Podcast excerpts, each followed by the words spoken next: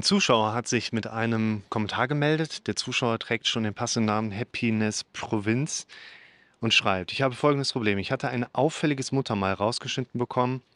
Das war dysplastisch, also nicht mehr wirklich normal, aber gutartig. Schon mal gut. Aber es haben sich Zellen verändert, der Horror für einen Hypochonder. Meine Gedanken kreisen sich nun den ganzen Tag darum, dass wenn ich jetzt dann doch eine Vorsorge mache, dass viele Muttermale schon entartet sein könnten, wenn mein Körper ja bereits Zellen verändert hat. Wie kann man aus dieser Angst rauskommen? Ich habe mir seit zwei Tagen alle meine Muttermale angeschaut und schon gefühlt drei Melanome entdeckt. Jetzt erscheint es mir lächerlich und muss schmunzeln, allerdings habe ich seit vier Tagen keine Ruhe und bin einfach nur erschöpft von meinen Gedanken. Vielleicht kannst du hierzu ein Video machen. Machen wir gerne mal gerade, weil ich finde den Weg, den Prozess, der hier scheinbar, man nennt das ja medizinisch die Genese, also wie sind Dinge entsprechend entstanden und haben sich entwickelt, das ist hier eigentlich ein relativ typischer Prozess, den wir da tatsächlich auch in immer ungefähr ähnlicher Art und Weise haben. Was passiert, wenn man das Ganze jetzt eher klassisch schulmedizinisch, ja, schulpsychologisch aufarbeitet, dann verstehen ja viele Menschen darunter, okay, da ist jetzt jemand, der hat nicht mehr die normalen Befürchtungsängste, sondern es geht schon einen Schritt weiter. Und dann würde man erstmal sagen, okay, dass jemand dann äh, mit so einer Nachricht erstmal aufgewühlt ist, ist in Ordnung, gehört dazu. Wenn jetzt aber jemand für sich schon merkt, da ist mehr da als vielleicht so ein bisschen die Angst und Befürchtungen, die man normalerweise haben sollte, dann verstehen ja viele Menschen darunter, okay, vielleicht hat er eine hypochondrische Grundstörung und reagiert deshalb dann entsprechend so stark darauf. Da kommt wieder unsere wichtige Herleitung mit ins Spiel, dass wir sagen, nicht weil jemand Hypochonder ist, hat er hypochondrische Ängste und Gedanken, sondern jemand, der in seinen Automatismen viele hypochondrisch definierbare Gedanken erlebt. Also da ist nicht jemand, der hat deprimierte Gedanken oder die in die Richtung von Zwängen gehen oder in die Richtung von Ängsten, was ist, wenn er irgendwo einen Vortrag hält und hat nur eine Unterhose an, sondern in Bezug auf die eigene körperliche Versehrtheit und Unversehrtheit. Und dann würden wir aber eben nicht sagen, diese Gedanken kommen von einer Hypochondrie, sondern weil jemand diese Gedanken hat, können wir das Ganze Hypochondrie oder ihn einen Hypochonder nennen. Damit ist aber nicht die Ursache erklärt. Die Ursache ist eigentlich bei allen, na, ich sage es mal, so gängigen Störungsformen, die wir in der Praxis miteinander so abdecken, ist das immer ungefähr das Gleiche. Dein Gehirn arbeitet im automatisch-szenarischen Modus und sagt, was ist denn wenn? So ein Kollege hier, der wird wahrscheinlich schon vorher entsprechend mit hypochondrischen Gedanken zu tun gehabt haben. Und das wäre damit etwas, er hat das ja auch an einer Stelle beschrieben, ne, sowieso der Horror für einen Hypochonder, damit lässt er natürlich vielleicht schon durchblicken, dass er sich selber zu dieser Gruppe zählt. Und da ist also jemand, da hat das Gehirn irgendwann mal per Zufall aus dem normalen Leben heraus die Gedanken mit da reingestreut, was ist denn eigentlich, wenn dir Krankheit passiert? Nicht, was ist, wenn ein Betrieb pleite geht oder irgendwas mit Steuer oder irgendwas mit ähm, Jobverlust, sondern was ist denn, wenn körperliche Krankheit? Das nächste, was passiert ist, wir reagieren darauf noch nicht sonderlich. Unser Gehirn greift sich dann diese Befürchtung auf und würde dann im nächsten Schritt dieses Thema, das gleiche Thema, am nächsten Tag vielleicht drei, viermal hochbringen. Weil immer, wenn unser Gehirn nichts zu tun hat, verarbeitet es die bestehenden Gedanken und die Gedanken von gestern. Was ist, wenn ich eine Krankheit habe, ein Melanom lässt grüßen? Dann kommen die Gedanken als erstes mit rein. Und dann startet quasi mehr und mehr eine Lawine von diesen automatisierten Gedanken, die dann mit der Zeit dazu führen werden, dass jemand den ganzen Tag nur noch krankheitsbezogene Ängste entsprechend erleben wird. Und das ist das, was hier er nicht unbedingt gerade beschreibt. Das wäre vielleicht dann eher so die andere Richtung davon, dass jemand also erlebt, da sind Ängste da, die vielleicht eher im Kontext einer nicht quantitätsorientierten Ebene immer weiter Einzug in unser Denken als Lernprozess erhalten haben, sondern über die emotionale Bewertungsebene, weil das wäre ja die andere Komponente, wie kommt es zu Relevanz in unserem Kopf.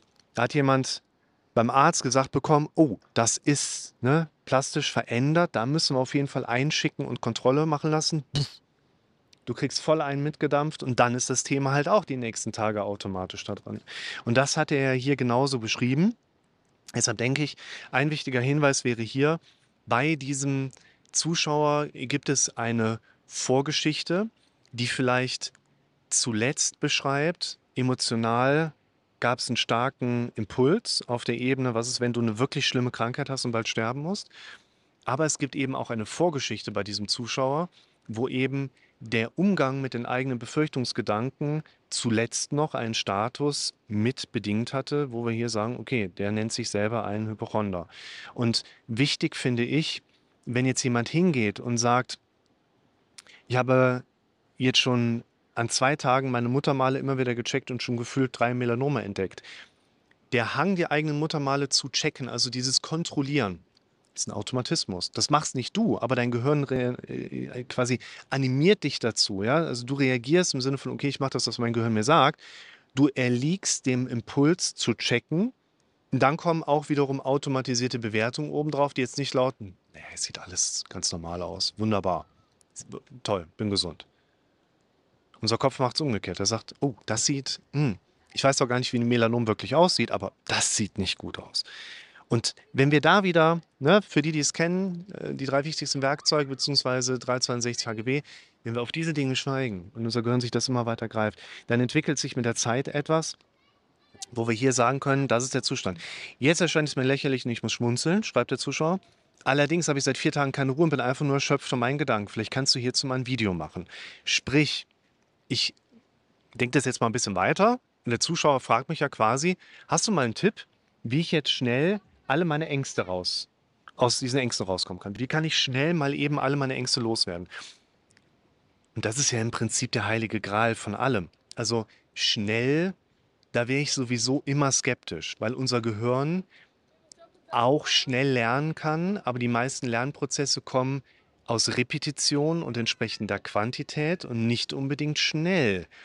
Und natürlich haben wir manchmal, ich habe das bei mir auch schon erlebt, eine Art Erlösung, dass ich vielleicht auch mal mitbekomme, ich habe da eine Sache, die ich mal sehe, die ich per Zufall mitbekommen habe und merke, Gott sei Dank, jetzt, oh, das hilft mir gerade so sehr. Ja, gibt es. Sollten wir deshalb unsere Energie im Alltag darauf verwerten, darauf hinzuarbeiten? Ich würde eher gesagt Abstand davon nehmen. Ehrlich gesagt, Abstand davon nehmen, weil das sind eher Glückstreffer. Lass mal lieber an dieser quantitativen Ebene arbeiten und mit etwas Glück haben wir dann zufälligerweise auch noch obendrauf diesen Erlösungsaspekt mit dabei. Und wenn ich jetzt tatsächlich dir mal einen Tipp geben könnte, um diese Angst zu lösen, ja, ich habe es eben angesprochen, dann hätte ich einen heiligen Gral und dann würde ich, glaube ich, nicht hier in einem wunderbaren Freibad in den Schweizer Alpen sitzen, sondern dann würde ich auf einem riesigen Thron in einem goldgepflasterten Palast sitzen, weil plötzlich jeder sich nur noch an mich wenden würde, weil es schnell und einfach gehen würde. Es gibt ein Zitat, ich kriege es nur noch sinngemäß hin und ich weiß auch nicht mehr, wer es gesagt hat. Ich glaube, es geht in die Richtung eines US-amerikanischen Präsidenten, hier so Washington oder sowas. Er hat gesagt, ich gehe zwar langsam voran, dafür aber keinen Schritt rückwärts. Den finde ich gut. Ich gehe zwar langsam voran, aber dafür keinen Schritt rückwärts. Damit meine ich jetzt nicht, ihr solltet um alles in der Welt versuchen, nicht an irgendeinem Punkt auch mal einen Schritt rückwärts zu machen. Manchmal macht es Sinn, einfach einen Schritt rückwärts zu gehen, weil das Leben rückwärts besser verstanden wird, aber vorwärts gelebt wird. Nur dieses Beständige, das ist doch das Relevante. Das Beständige und jeden Tag ein bisschen. So, warum haben die Leute die ganze Zeit ihre Symptome und werden sie nicht los? Weil wir nur ins Machen kommen, wenn es uns dreckig geht. Und wenn es uns nicht dreckig geht, haben wir nicht den Push von unserem Gehirn ins Machen zu kommen. Das heißt, die meisten Leute wären ultra, ultra zeitig, also nicht sofort, ja, aber relativ schnell im Vergleich symptom- und beschwerdefrei oder zumindest ein anderes Verständnis für Symptomatik und anderen Umgang damit. Wenn sie konsequent jeden Tag das immer wieder machen würden, was ich hier in diesen Videos einfach nur sage. Ganz banal. Ich erzähle hier keine kompliziertesten wissenschaftlichen Theorien relativ einfache Sachen. Schreib alles mit, versuche immer wieder in dein eigenes Denken einzugehen, versuche vorzugehen, in welche Richtung du deine Ziele, Wünsche, Ideen haben möchtest. Wie soll dein Leben verlaufen? Was sind die Dinge, die dein Leben verschönern, etc. pp. Hier könnte ich ganz anderes Video angucken. Aber ich erwarte von keinem, dass er wirklich die Übungen und Werkzeuge so umsetzt, wie ich sie vorgebe. Weil ich selber würde es auch nicht machen. Unser Kopf bietet uns immer noch zu viel Widerstand, zu viel letztlich Konsistenz und Fusion. Ja, also wir sind in unseren eigenen Gedanken verschmolzen, unser Kopf lenkt uns und wir kriegen gar nicht mit, dass wir hier eigentlich hier oben ein bisschen mehr eingreifen sollten. Insofern ist dieser Zustand, den der Zuschauer betreibt, eine Spannungsspitze, die hier mal besteht. Und gerade bei den Spannungsspitzen fällt uns eigentlich im Besonderen auf, wie schlecht es uns teilweise geht. Nur wenn es uns dann nicht so schlecht geht, weil die Spannungsspitze nicht da ist, kommen wir eben nicht ins Trainieren. Und deshalb, das Problem liegt in der Natur der Sache. Jemand schreibt mir und guckt sich vorher ein Video an, weil er gerade voll in der Angst ist, weil er vorgestern seine Muttermale gecheckt bekommen hat, weil er in den letzten beiden Tagen schon vier Melanome gefunden hat, gefühlt, aus der automatisierten Bewertung heraus. Dann guckt ihr euch die Videos an, dann schreibt ihr mir. Eigentlich solltet ihr meine Videos gucken und mir schreiben und auch von den ganzen anderen tollen YouTubern da draußen die Videos schauen und denen schreiben, wenn es euch nicht schlecht geht. Aber da fehlt uns dann der Push unseres Gehirns. Das heißt, was ich hier Happiness Provinz empfehlen kann. Und auch der YouTube-Name lässt natürlich verlauten, der hat nicht zum ersten Mal jetzt irgendwie mit so einer Thematik zu tun. Das eine ist, die passenden Werkzeuge und Übungen zu finden. Das ist aber meistens tatsächlich gar nicht so sehr die Kunst. Die Kunst besteht darin, dass ich sie dir so vermittel, dass du sie auch wirklich regelmäßig in die Umsetzung bringst. Und hier finde ich die emotionale Bewertung ein wichtiges Erklärungsmodell, um zu sagen, so ist hier über einen sehr, sehr starken negativen Impuls das Thema Melanom und Hautkrebs in die Relevanz plötzlich reingekommen. Das Gehirn beschäftigt sich dann automatisch die ganze Zeit damit, unterbinde ich das nicht, geht es immer weiter, steigert sich immer weiter rein. Und über die quantitative Ebene kriegen wir davon dann auch wieder den Abstand geschafft. Wer hierbei Unterstützung braucht, ich habe ja zu quasi allem schon gefühlt jetzt ein Video gemacht, Schreibt es unter die Kommentare. Entweder verlinkt es euch ein anderer Zuschauer oder ich lese es bei Zeiten, mache euch ein Video dazu oder verlinkt es euch auch. Ich freue mich auf jeden Fall immer, wenn ihr schreibt.